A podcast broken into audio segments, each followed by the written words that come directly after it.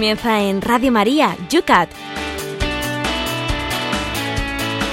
El Catecismo para Jóvenes dirigido por el Obispo de San Sebastián, Monseñor José Ignacio Munilla.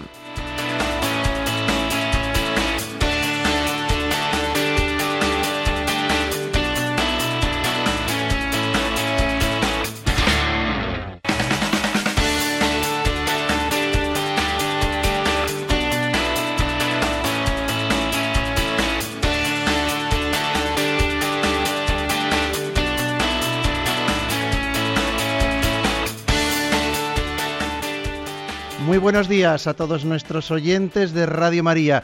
Comenzamos un día más el YUCAT, el Catecismo de los Jóvenes. A esta hora todos los días nos acercamos a través de esta herramienta que nos dejó la Jornada Mundial de la Juventud y a través de la cual desgranamos punto a punto, con la ayuda del obispo de San Sebastián, el catecismo que nos acercan nuestras, las buscamos respuestas y nos acerca esas respuestas que nos da la Iglesia, con un lenguaje joven, con ejemplos, una manera de acercarnos con frescura a la verdad con mayúsculas, Jesucristo, camino, verdad y vida. Comenzamos cuando tenemos en San Sebastián 14 grados. Yo no sé cómo están las cosas por Madrid, Cristina. Para Esteban, aquí siempre hace mal frío. Tenemos 6 graditos esta mañana. A ver si rezamos más y elevamos la temperatura espiritual. Vamos a ver cómo estamos por tierras romanas, porque hoy tenemos a nuestro obispo en la ciudad eterna, en Roma. Buenos días, José Ignacio. Muy buenos días. Desde aquí, aquí también tenemos 14 grados, estamos más templados y bueno, dispuestos a vivir también un día, pues un día importante para nuestra diócesis de San Sebastián, porque hay una presentación también de la obra del padre Arizmendi Arrieta, cuyo proceso de beatificación está introducido. Hoy es también un día muy cordiano, estamos en la memoria, celebramos a aquella religiosa que recibió los mensajes del corazón de Jesús. También estás en Roma, estamos en pleno desarrollo de ese sínodo. ¿Cómo se vive nuestra jornada eclesial? Pues sí, la verdad es que nosotros vamos a tener aquí un encuentro precisamente con algunos de los padres sinodales, con, los, con algunos de los cardenales que van a asistir hoy a la tarde a ese acto de presentación de la obra de Arizmendiarrieta, ¿eh? que es precisamente pues este sacerdote que fue durante muchos años eh, coadjutor de Mondragón y que llevó a cabo esa obra de las cooperativas de Mondragón. Eh, decir que hoy es un día muy ligado a los que tenemos eh, especialmente pues adhesión a la devoción del corazón de Cristo. ¿eh?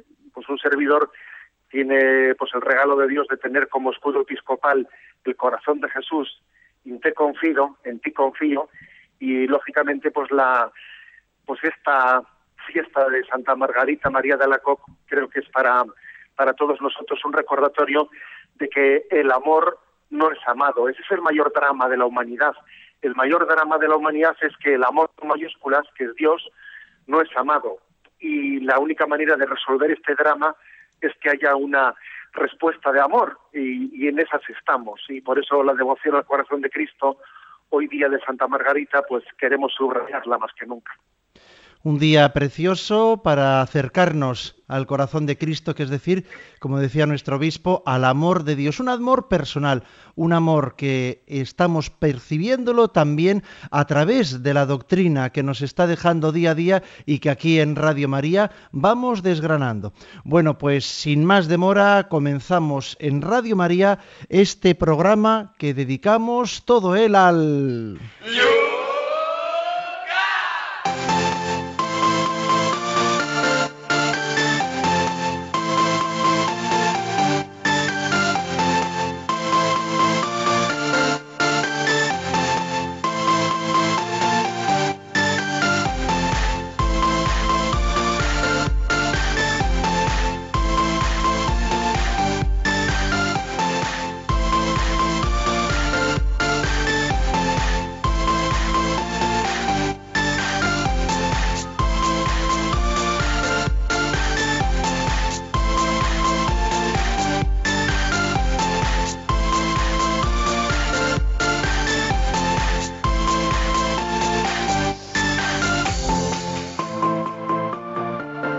todos los días, comenzamos atendiendo a aquellas personas que durante la jornada de ayer estuvieron escuchando el programa en diferido. Sí, sí, se puede escuchar este programa en diferido bajándoselo de la página principal de Radio María, www.radiomaria.es. Ahí tenemos el podcast son más y más los que se están dando cada día de alta y desde ahí poder bajarse el Yucat otros programas también de Radio María.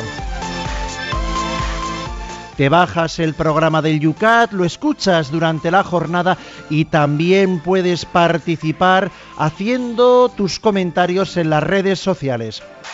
Vamos a comenzar atendiendo lo que en las redes sociales y también en el correo electrónico yucat@radiomaria.es lo que ahí se nos está preguntando en torno a los temas que ayer planteábamos, ayer aquí comentábamos. Por cierto, que con un poco de retraso pido perdón. Hoy hemos colocado de madrugada, normalmente lo hacemos ya al anochecer, por la noche colocamos los temas para que también la gente pueda ambientarse y ver qué es lo que hoy vamos a tratar. Bueno, pues hoy de madrugada hemos colocado esas preguntas que luego desarrollaremos, pero empezamos con los puntos 19 y 20 que ayer aquí en Yucat comentábamos. Vamos a empezar, José Ignacio, con un correo electrónico. Nos dice en yucat.radiomaria.es. Buenos días, me gustaría saber el modo de ganar las indulgencias por este año de la fe. Amparo desde Yecla. Bueno, pues esa pregunta es muy práctica y hay que decir que la penitenciaría apostólica, que es, eh, pues digamos, el organismo de la Santa Sede que se ocupa de este asunto, pues eh, ha promulgado eh, pues un decreto sobre cómo ganar las indulgencias durante este año de la fe. Y se nos encomienda a los obispos concretar en cada diócesis cuáles pueden ser las formas concretas en las que eh, a través de los cuales o iglesias concretas en las que se haga una visita especial pues para ganar la, indulgencia plenaria, por lo tanto tiene que haber como una concreción diocesana ¿eh? para que para que, quede especificado cuáles son las formas concretas de adhesión eh, o, de poder obtener la indulgencia plenaria. Bien es cierto que en ese decreto pues se hace referencia a la importancia de significar con la profesión de la fe, eh, el estudio, el estudio y la profundización sobre la fe son uno de, los medios, este mismo que estamos haciendo aquí, no, pues nos dispone para poder recibir la indulgencia plenaria, la profesión de la fe, la visita a las iglesias profesando la fe, ¿eh? pero tendrá que ser concretado por cada diócesis según ese decreto de la penitenciaría. Vamos a continuar con el Facebook, ahí también en torno a este número 19, recordamos la pregunta del 19, ¿qué función tiene la Sagrada Escritura en la Iglesia? Y en torno a esa pregunta, o sin tener a veces también es que decirlo, con mucha libertad nuestros oyentes preguntan otras cosas. Manuel, Manuel Agustín nos dice, soy Manolo, Manolo de Huelva.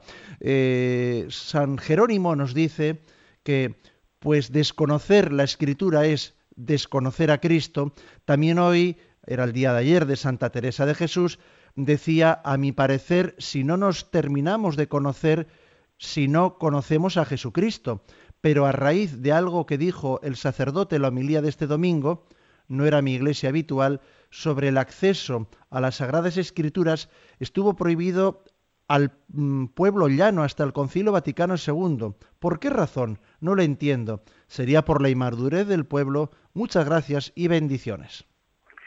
Bueno, lo cierto, quizás sea exagerada esa expresión. ¿eh? La Sagrada Escritura no ha estado prohibida ¿eh? el, al acceso al pueblo llano. Lo que pasa es que hay que decir que no eh, se ha hecho un esfuerzo de traducción a las lenguas vernáculas. Pues hasta, hasta ese momento del concilio o unos años también anteriormente al concilio. ¿eh?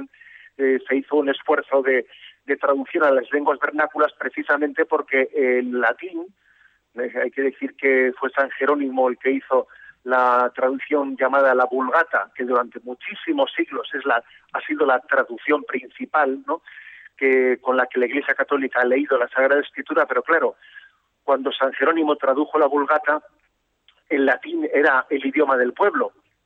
Con el paso de los siglos, el latín dejó de ser el idioma del pueblo y entonces era necesario volver a hacer una traducción de la Biblia a las lenguas vernáculas, ¿no? Para que todos pudiésemos entenderlas. Por lo tanto, sería exagerada la expresión que estuvo prohibido, ¿no? El acceso del pueblo ya no la Biblia, no sería sería una, una expresión poco correcta. Lo que hay que decir es que el latín, con el paso de los siglos, dejó de ser la lengua del pueblo y entonces quien no supiese latín, pues no tenía la facilidad de acceder. Lo que llama la atención es que personas como Santa Teresa de Jesús, que por supuesto que no sabían latín, ¿eh? Bueno, pues tuvieron una, un acceso a la Sagrada Escritura a través de los predicadores, que lo que hacían era en la predicación, eh, pues traducir ¿no? a, la lengua del vernácula del momento el evangelio que había sido proclamado en latín. Pero bueno, nosotros no tenemos excusa, ¿eh? no tenemos excusa porque lo tenemos traducido a todas las lenguas vernáculas en un esfuerzo grande por parte de la Iglesia Católica y, y eso es una, una de las grandes aportaciones ¿no? Del movimiento de la renovación bíblica que hubo en torno al Concilio Vaticano II, la facilidad del acceso a la escritura. Da un paso más en esa misma línea Isabel desde San Sebastián. Dice, la Sagrada Escritura es fundamental en la Iglesia, puesto que es la palabra de Dios. El problema que veo es el tema de la interpretación, puesto que cada uno puede interpretarla a su modo y ahí está la responsabilidad de los que somos iglesia de hacer nuestro lo que nos dice la iglesia y no nuestras opiniones particulares. Yo creo que en este aniversario del Concilio Vaticano II en el que estamos, una de las cosas mm, eh, mejores que nos puede traer este aniversario es recordar que en la Constitución Dei Verbum, que es una de las constituciones principales del Concilio Vaticano II se recordaba que la revelación tiene una doble fuente, que es la escritura, pero que también es, además de la Sagrada Escritura, la tradición de la Iglesia.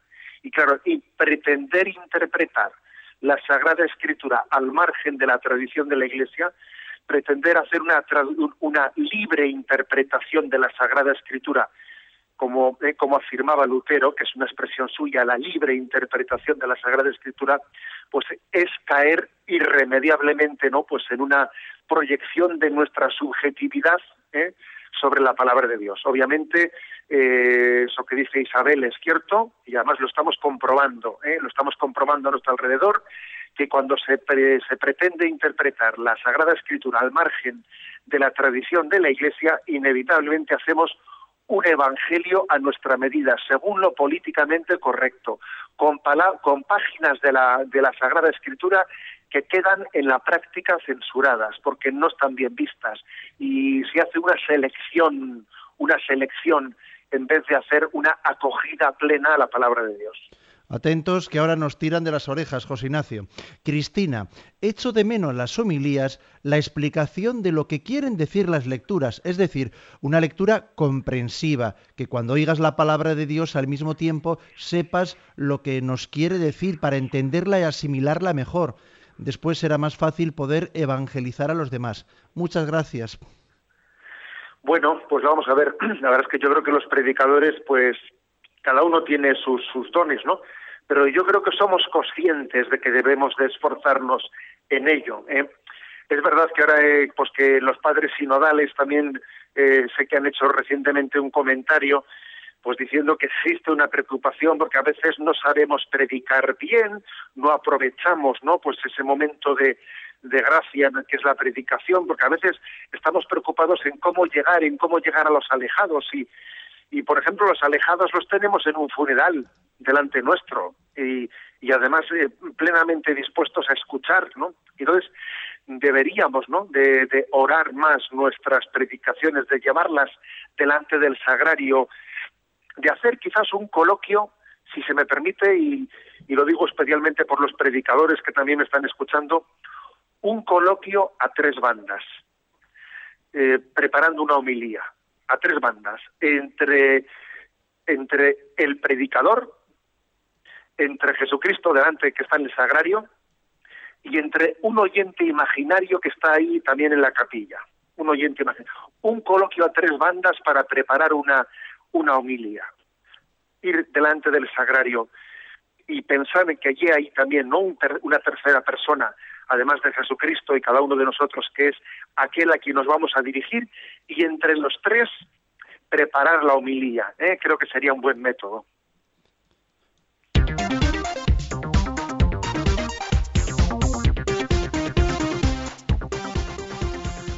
Todas las preguntas son importantes. Intentaremos, si nos da tiempo, atender alguna más al final del programa, pero son las 8 y 16 minutos, 7 y 16 minutos en las Islas Canarias y vamos a plantear el primer punto del día de hoy, que hoy de madrugada ya compartíamos con nuestros seguidores de Facebook. Vamos a leer esa pregunta. Recordamos que estamos en el capítulo tercero del Yucat. Los hombres responden a Dios. Y la pregunta para el día de hoy, ¿qué es la fe?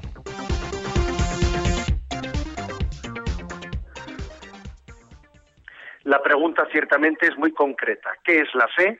Y la respuesta no se anda por las ramas, ¿eh? dice el Yucat. La fe es saber y confiar. Tiene siete rasgos. La fe es un puro don de Dios que recibimos si lo pedimos ardientemente. La fe es la fuerza sobrenatural que nos es necesaria para obtener la salvación. La fe exige la, libre, la voluntad libre y el entendimiento lúcido del hombre cuando acepta la invitación divina. La fe es absolutamente cierta porque tiene la garantía de Jesús. La fe es incompleta mientras no sea efectiva en el amor. La fe aumenta si escuchamos con atención la voz de Dios y mediante la oración estamos en un intercambio vivo con Él. La fe nos permite ya ahora gustar por adelantado la alegría del cielo. Bien, eh, luego aquí pone un ejemplo, Yucat, que es muy, interesante, por cierto, muy atrevido, que luego lo voy a leer, pero es que este, este punto es muy enjundioso y voy a detener aquí, ¿no? Pues esta lectura y explicito un poco. Primero comienza, ha comenzado diciendo que la fe es saber y confiar, dos cosas que son distintas y complementarias, saber y confiar. O sea, saber en cuanto que es adherirse a unos contenidos de fe, a los contenidos del credo, pero claro, no solamente es una adhesión intelectual, eh, sería, o sea, una fe que fuese meramente una adhesión intelectual a unos contenidos eh, sería una fe poco vital. Además de creer en unas cosas, es fiarse de alguien, de Dios, seguirle a Dios. ¿eh? La fe no, la fe no solamente algo, creer en algo, sino seguirle a alguien, que, es un matiz muy, eh, muy importante. Es verdad que para seguir a alguien hay que creer en algo, no se puede seguir a alguien sin creer en nada concreto. O sea, luego son las dos cosas. La fe es saber, pero la fe es confiar. Dos, digamos, elementos complementarios de la dimensión de la fe. El primero es más intelectual, saber, ¿eh? más, digamos, referido al entendimiento, y el segundo es más referente a la voluntad, es eh, poner mi confianza en. Y luego, digamos que describe siete rasgos. Primer rasgo, la fe es un puro don de Dios que recibimos si lo pedimos ardientemente. O sea, la fe es un don de Dios. Ahora bien, Dios está deseando darlo. ¿eh? está deseando darlo y la clave está en pedirlo, la clave está en abrirse a ello. ¿eh? Sería injusto que dijésemos, es que a mí Dios no me ha dado la fe, hombre, Dios está deseando dártela. ¿eh? Es, cada uno de nosotros el que tiene que tener la, apertura, la búsqueda. Segundo rasgo, la fe es la fuerza sobrenatural que nos es necesaria para obtener la salvación. En muchos puntos de la Sagrada Escritura se subraya esto. El que crea se salvará, ¿eh? dice el Evangelio de San Juan. Ten fe en mí y te salvarás. El que crea y se bautice se salvará. Todo el que invoque el nombre del Señor con fe se salvará. Bueno, aquí hay distintos, he elegido unos cuantos versículos de la Sagrada Escritura, pero podría haber elegido muchos más. Es decir, la fuerza, la fe es una fuerza sobrenatural necesaria para obtener la salvación.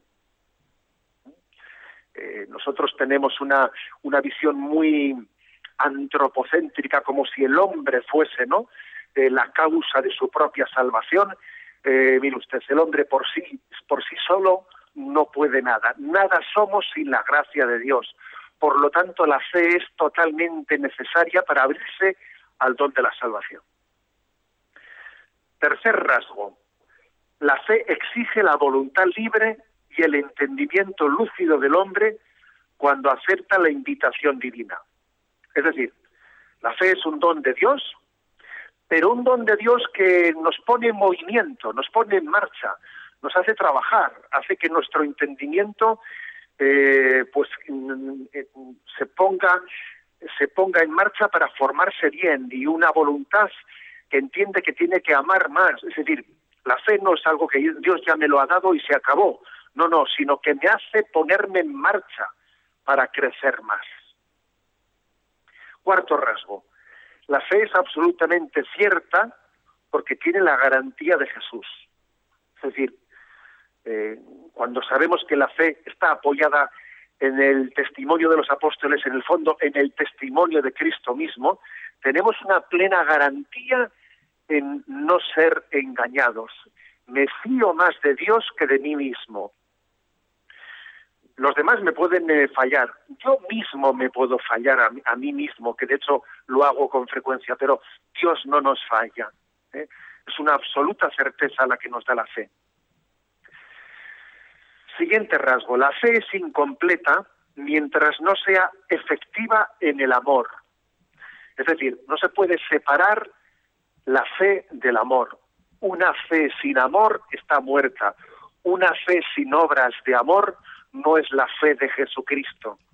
¿Eh? Y aquí otro rasgo importante. A veces distinguimos como si fuese un bisturí fe, esperanza y caridad, pero lo cierto es que en la realidad la fe y la esperanza y la caridad no tienen líneas divisorias entre ellas, sino que están plenamente integradas.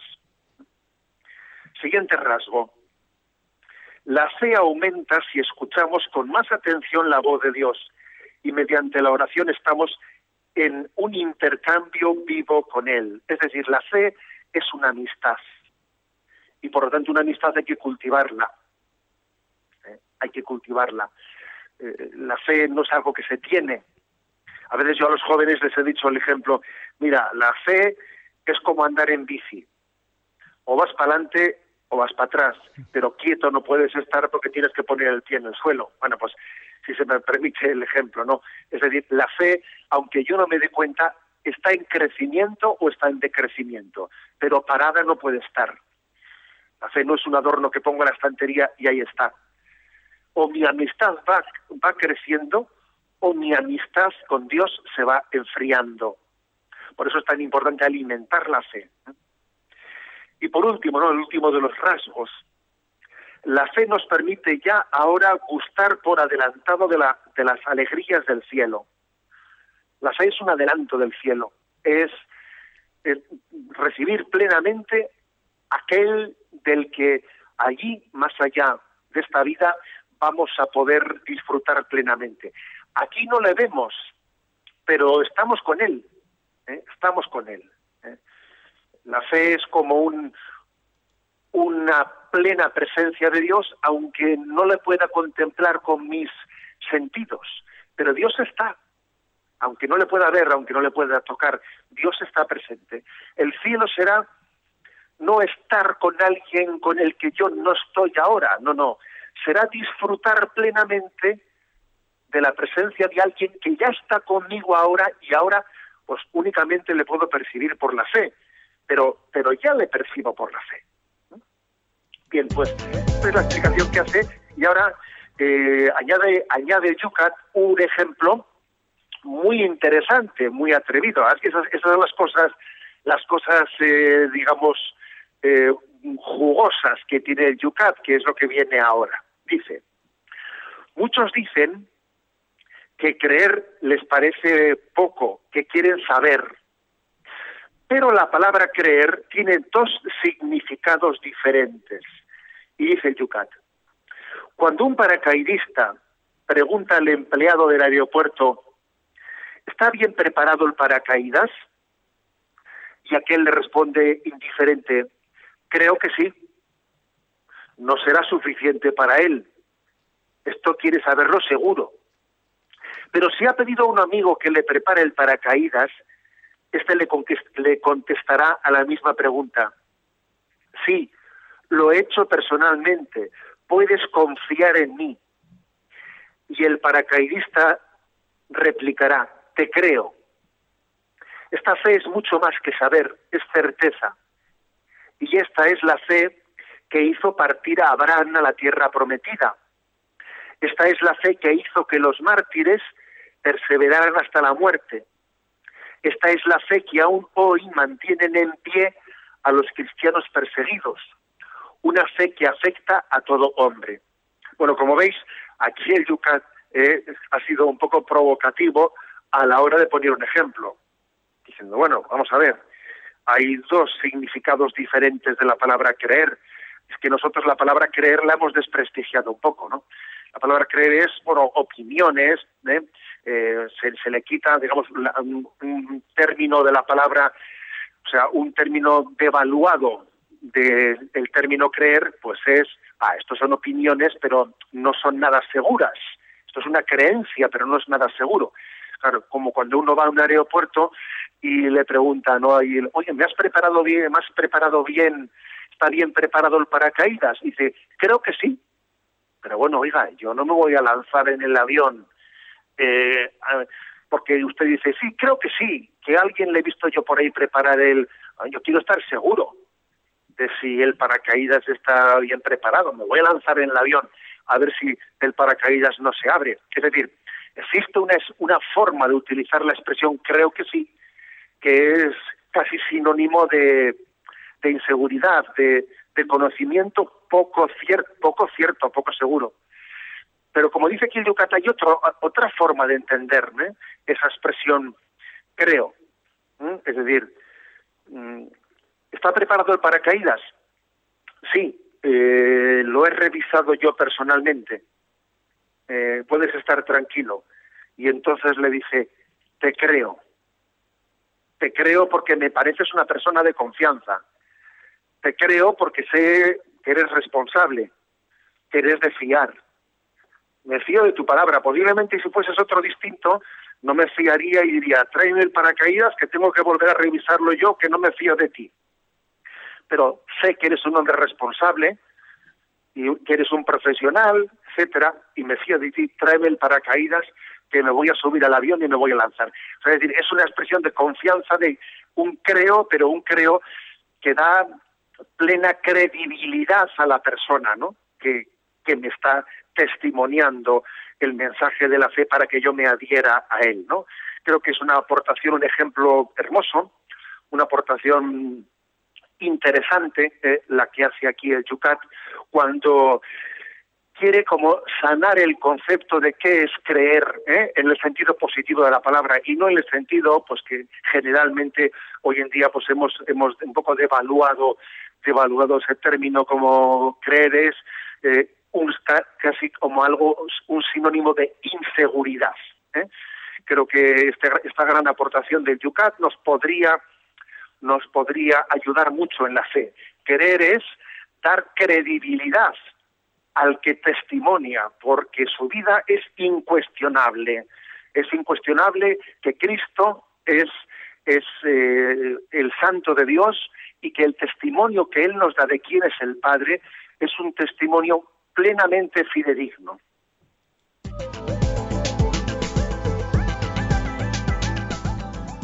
Como nos dice esta sintonía, nos vamos hacia las redes sociales para dar oportunidad a nuestros oyentes a que participen. Vamos a dar un saludo muy cariñoso desde Guatemala. Dulce María nos está mandando y nos dice la hora que es en Guatemala, ahora mismo, la medianoche, ha pasado ya las doce y media de la noche. Ella permanece fiel al Yucat. Las redes sociales las conocéis, yucat para los del correo electrónico.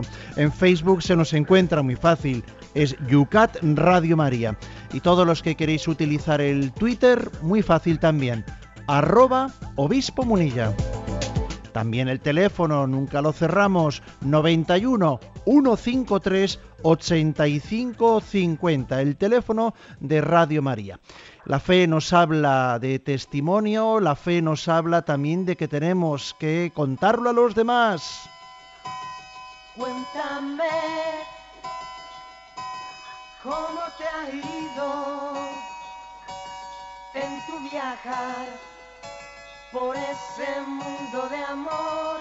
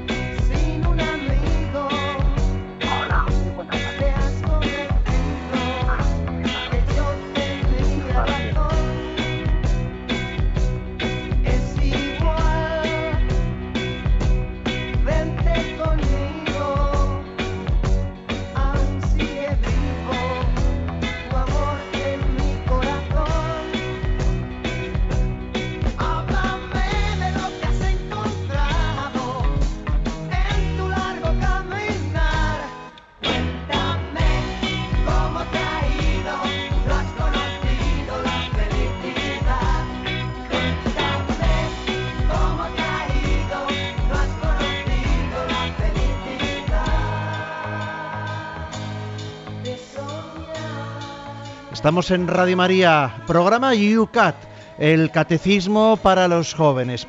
Vamos a dar parte también a todos aquellos que están en las redes sociales preguntando por los temas de hoy.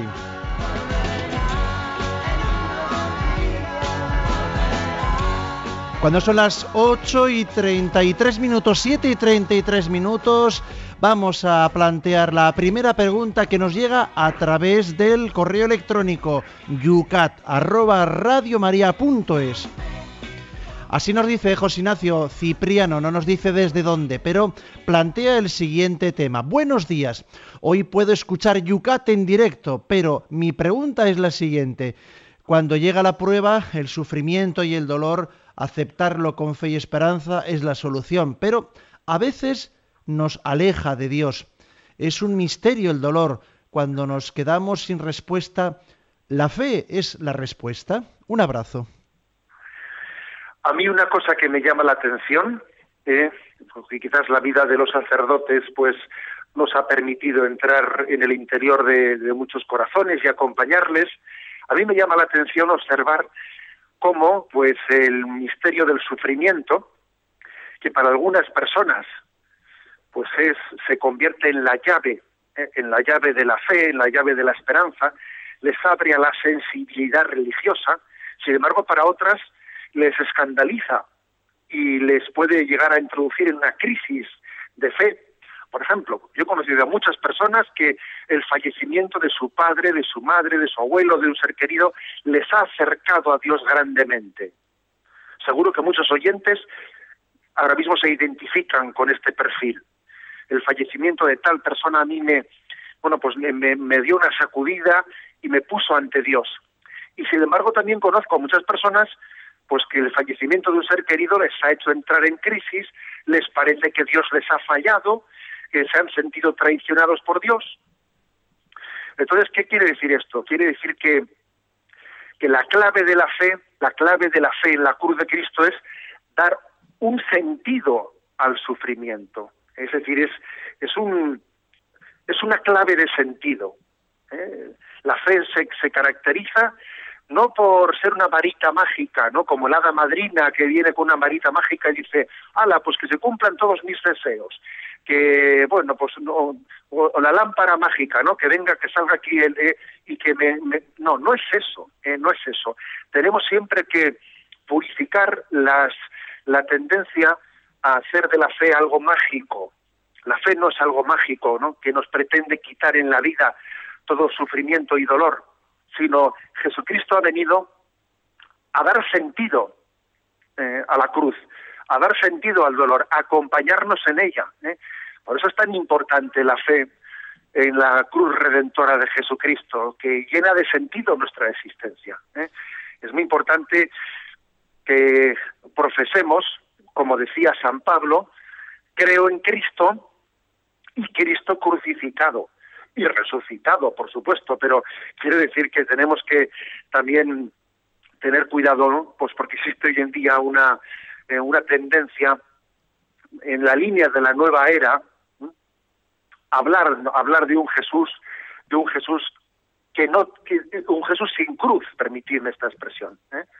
un Jesús sin cruz, un Jesús que, que de alguna manera pues está difuminando un tipo de sabiduría, ¿eh? o sea, difundiendo una sabiduría sapiencial al margen de la cruz. Y la auténtica sabiduría de Jesucristo es la de su cruz, ¿eh? que es camino de resurrección. También se nos plantea, Cristina nos pasa desde Madrid un mensaje, una llamada anónima, eh, plantea un tema, dice, que un evangelio en, está yendo una chica a clases de Biblia, dice, y que se ha, ha, dicho que San Juan no es el que ha escrito el evangelio de San Juan. A ver si eso es verdad, nos pregunta. Bueno, vamos a ver. Es decir, una cosa que estamos hablando de suposiciones, ¿eh? porque digamos los escrituristas, mm, bueno, pues en base a estudios, etcétera, ¿eh? pues mm, hacen lógicamente su, van formulando sus hipótesis. ¿eh? Luego las hipótesis, hipótesis son. Pero es posible, es probable, y no es algo contrario a la fe, el hecho de que, por ejemplo, un, eh, un, evangelio como el de San Juan, pues esté escrito no exclusivamente por el apóstol, sino también por la escuela que él tenía a su alrededor. De hecho, el Evangelio de San Juan, pues eh, uno ve con mucha claridad que tiene como dos conclusiones, ¿eh? una conclusión en el capítulo 20 y el capítulo 21 vuelve a concluir, tiene como dos finales, lo cual quiere decir que el Evangelio actual de San, de San Juan que conocemos, pues posiblemente ha tenido varias manos redaccionales. Pero eso para nosotros, mm, los digamos los estudiosos tendrán sus hipótesis, ¿no? De cómo San Juan tuvo una escuela en torno a él que le ayudó a, recopilar una, eh, pues, pues eh, los testimonios de Jesucristo. Pero eh, para nosotros lo que nos da la garantía de entender que es un evangelio revelado es, es ese evangelio tal y como nosotros lo tenemos escrito ahora llamado el evangelio de San Juan, ese es el evangelio al que la Iglesia le ha dado el reconocimiento de, ser un evangelio canónico, es decir, un evangelio revelado por Dios, le ha dado la credibilidad de ser palabra de Dios. ¿eh? Así lo ha reconocido. Sin que, sin que para ello importe nada o mucho, no nos importa nada eh, si ha tenido una mano redaccional o dos o tres. El compromiso de la Iglesia de reconocimiento canónico de un libro es a ese libro tal y como está escrito de hecho. José Martín en el Facebook nos hace en torno a esta pregunta, bueno, pues una propuesta. Ante el batiburrillo, dice, de esos siete rasgos de la fe, ¿no deberíamos proponer una mejor tabla sintetizada, correlativa, estructurada y con, concatenada de las características de su contenido enumeradas del 1 al 7, con su octavo simbólico imagen basándonos en la gracia transmitida por los siete dones del Espíritu Santo. Bueno, se ve que nuestro, que nuestro oyente es un oyente muy ordenado y quiere encajar todas las piezas, ¿no? Vamos a ver, yo le diría que tenga paciencia, ¿eh? porque bueno, pues el Yucat aquí en este punto concreto, en este punto ha hablado de esos siete rasgos de la fe, pero obviamente según vaya adelante no el transcurso del, del catecismo, pues unos puntos se iluminan con otros, ¿eh? se iluminan con otros, ¿no? Es importante, ¿no? Eh, que haya, pues, una, eh, pues un, detalle en cada punto que estudiamos, pero es más importante todavía tener una comprensión de conjunto ¿eh? de todo el catecismo. ¿eh?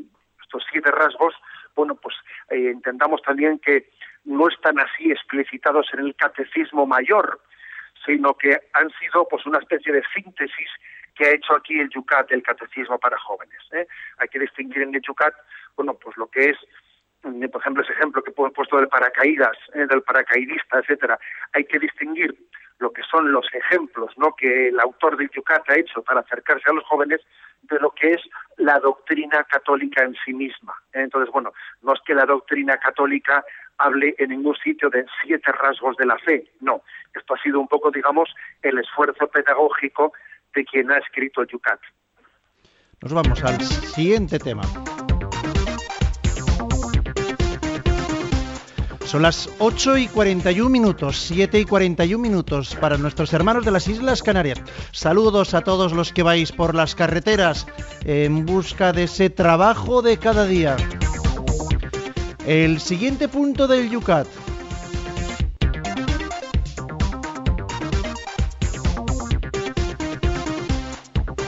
Es el punto número 22. ¿Cómo funciona la fe?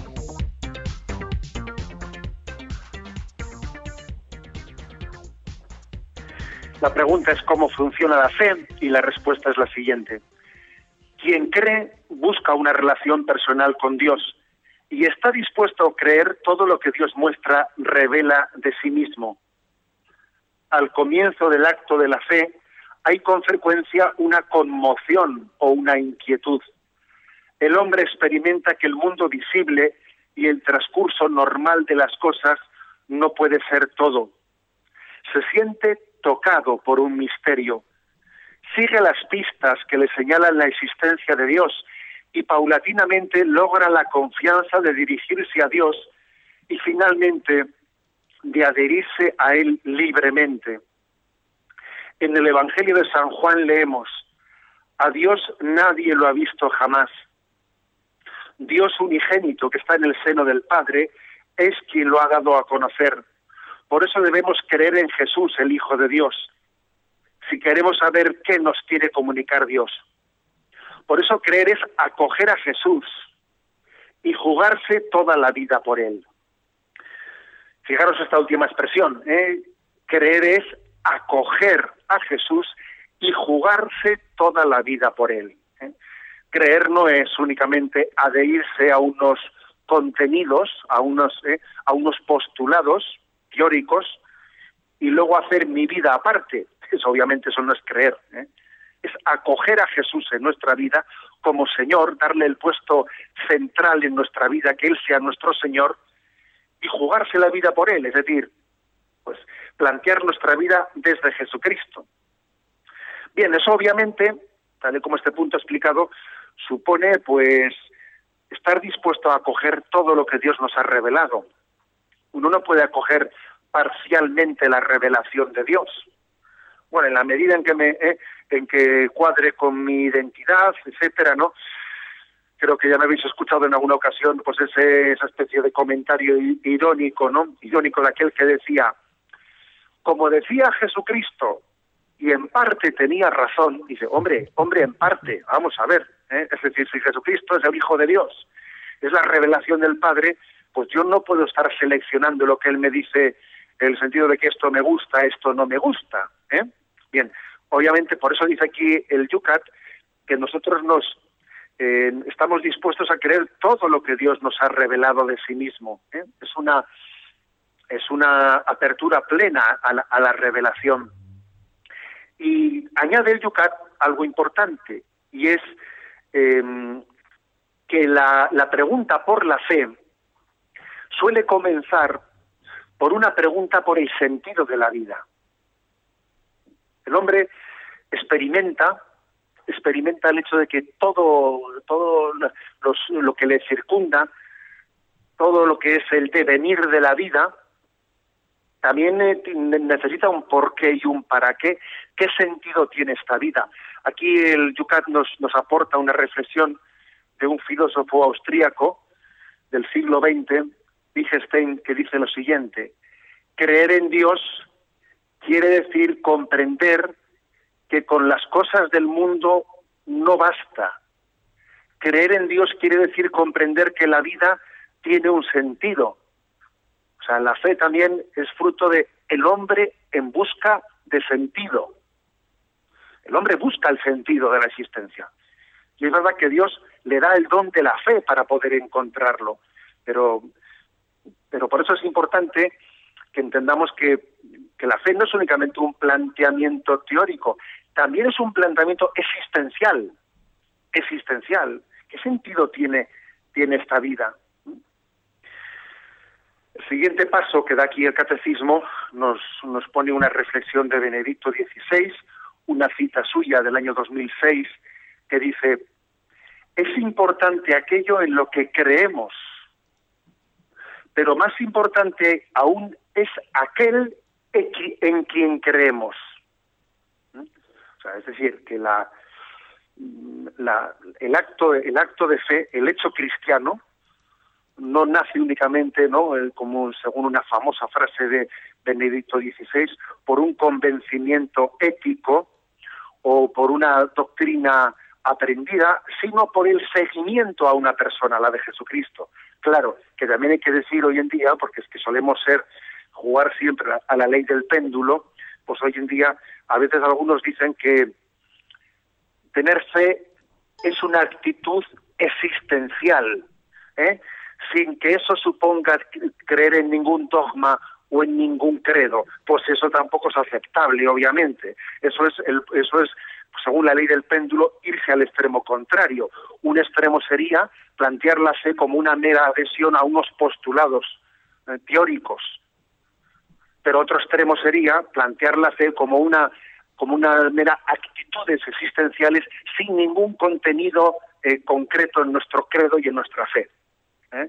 Como dice aquí el catecismo, la fe es saber y la fe es confiar. Y tiene esas dos dimensiones, la dimensión del entendimiento y la dimensión de la voluntad. Y las dos deben de ser complementadas. Para entender esto mejor, aquí hay otra cita, otra cita de San, Anselmo de Canterbury, del siglo XI, ni más ni menos, fijaros bien. Dice, creo para comprender, credo ut intelligam, dice, no, pues en la cita latina. Credo ut intelligam significa creo para comprender. Creo para poder comprender mejor. Y al comprender amo más. Y al amar comprendo mejor. Es decir, que el entendimiento y la voluntad se iluminan mutuamente y no, no debemos contraponer nunca entendimiento a voluntad, razón amor, fe y caridad. No debemos de contraponerlos, sino debemos de integrarlos. Y por último, una cita de von Balthasar, un teólogo suizo, un célebre teólogo del siglo XX, que dice lo siguiente, nada puede y debe ser creído sino el amor. Solo el amor es digno de fe. Solo el amor es digno de fe. Es decir, es el amor de Dios el que ha demostrado al entregar su Hijo por la salvación del mundo, es el amor de Dios expresado en la cruz el que nos puede llevar a decir, yo me fío plenamente del que me ha amado de esta manera. No puedo eh, admitir ninguna, ninguna duda sobre la intención y la voluntad y la veracidad de lo que me muestra el que me ha amado de esta manera. ¿eh? Repito esta expresión que creo que deberíamos de grabar a fuego en nuestro corazón. Solo el amor es digno de fe. Por eso, por eso Jesucristo es, solamente Él es digno de fe, porque es la revelación del amor del Padre. Cuando el hombre entrega su corazón a falsos ideales, cuando el hombre entrega plenamente su corazón a lo que no es el amor con mayúsculas, pues está llamado a decepcionarse inevitablemente de una y otra manera. Y vamos a dejar en esta catequesis de esta mañana, vamos a dejar grabada esta, esta expresión en nuestro corazón. Solo, solo el amor es digno de fe.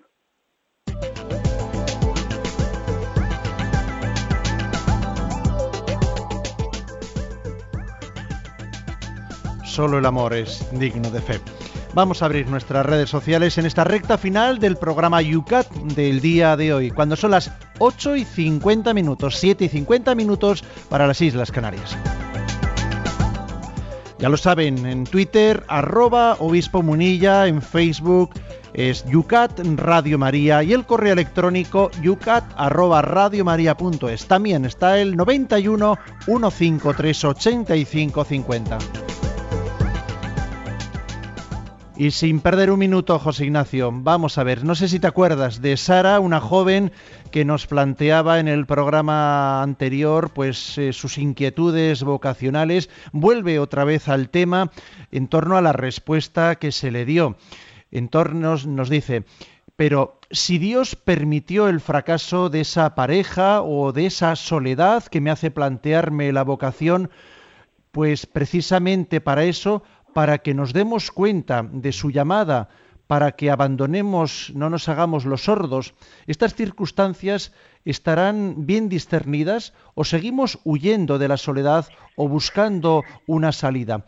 Es cierto que si el Señor te llama a un camino y nosotros escogemos ir por otro, ¿seguiremos igualmente felices si hubiéramos ido por un camino contrario al que Dios quiere?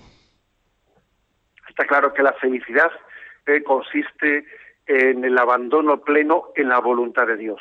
¿eh? Pues estoy convencido de que si yo pues hubiese pretendido el camino del matrimonio en vez del, del sacerdocio, pues estoy convencido que sería un mal padre de familia.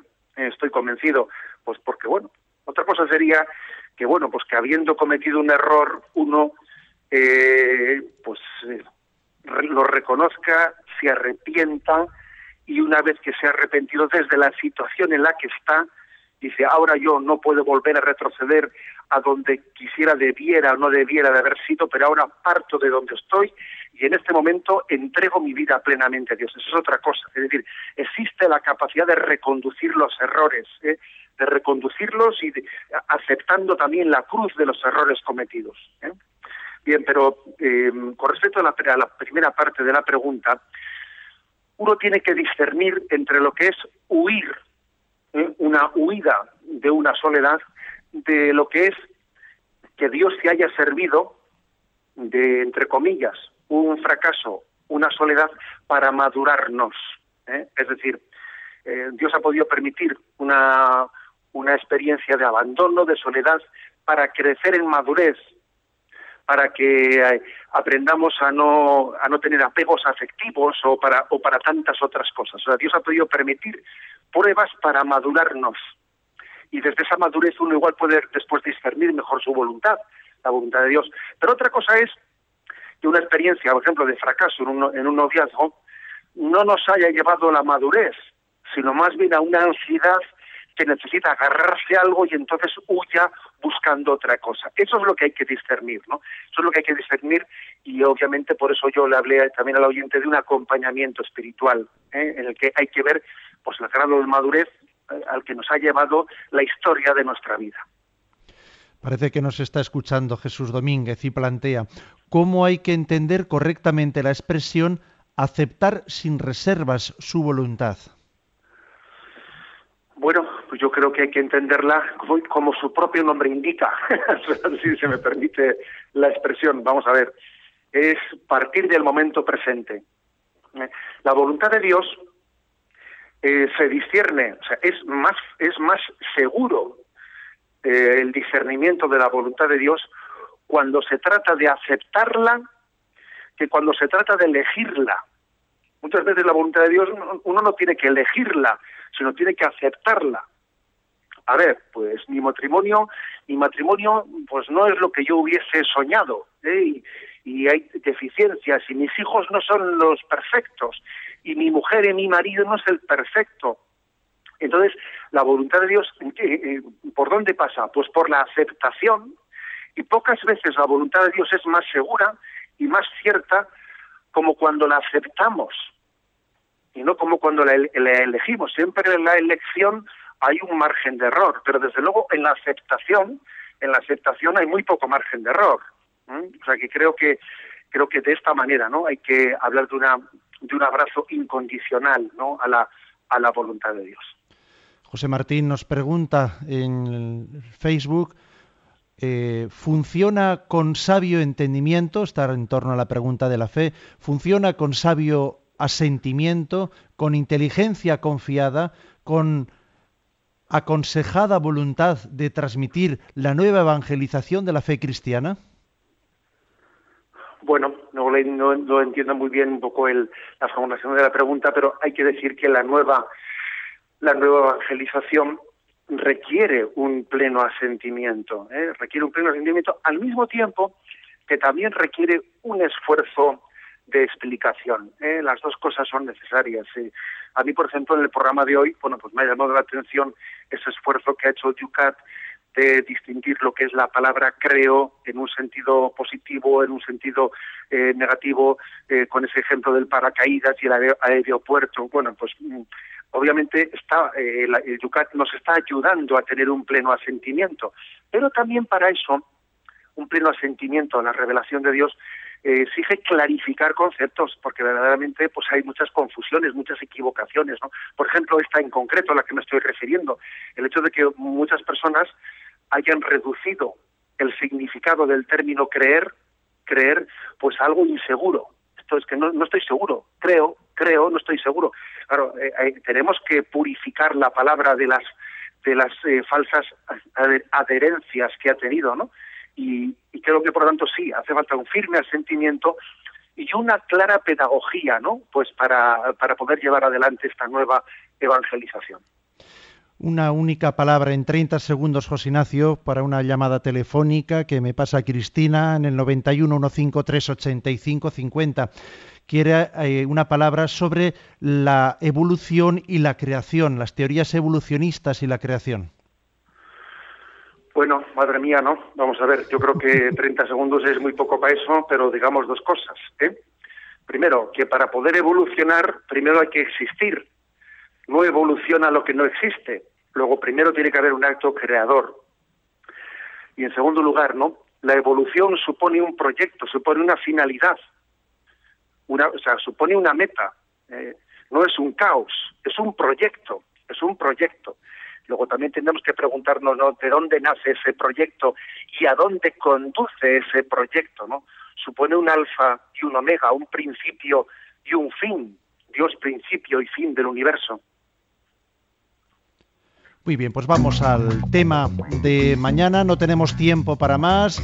Continúa la programación de Radio María, pero sí que vamos a dejarles, José Ignacio, como todos los días, esos puntos que mañana vamos a tratar aquí a esta misma hora en UCAT. Pues si Dios quiere, tenemos dos puntos. El 23, que dice, ¿hay contradicción entre la fe y la ciencia? Eso viene muy bien para la pregunta del último oyente. Y el siguiente, 24, ¿Qué tiene que ver mi fe con la Iglesia? Estos dos puntos, 23 y 24, Dios mediante, los trataremos mañana. Y una bendición en directo desde Roma. De acuerdo. La bendición de Dios Todopoderoso, Padre, Hijo y Espíritu Santo, descienda sobre vosotros. Alabado sea Jesucristo.